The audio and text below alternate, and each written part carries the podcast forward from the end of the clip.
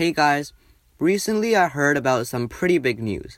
You've probably heard about the social media platform called Facebook. Mark Zuckerberg, the founder of Facebook, announced that he will be renaming Facebook to Meta. The reason behind this rename is to make Facebook into a metaverse company. A metaverse is an online world where people can game, work, and communicate with each other. Zuckerberg says that this new name will better reflect who they are, what they do, and what they are hoping to achieve.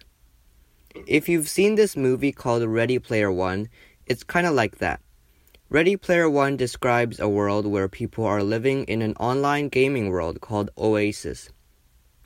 Every day, they just put on their VR headsets, step onto a special machine imitating movement within Oasis, and launch the game, stepping into a realistic VR experience.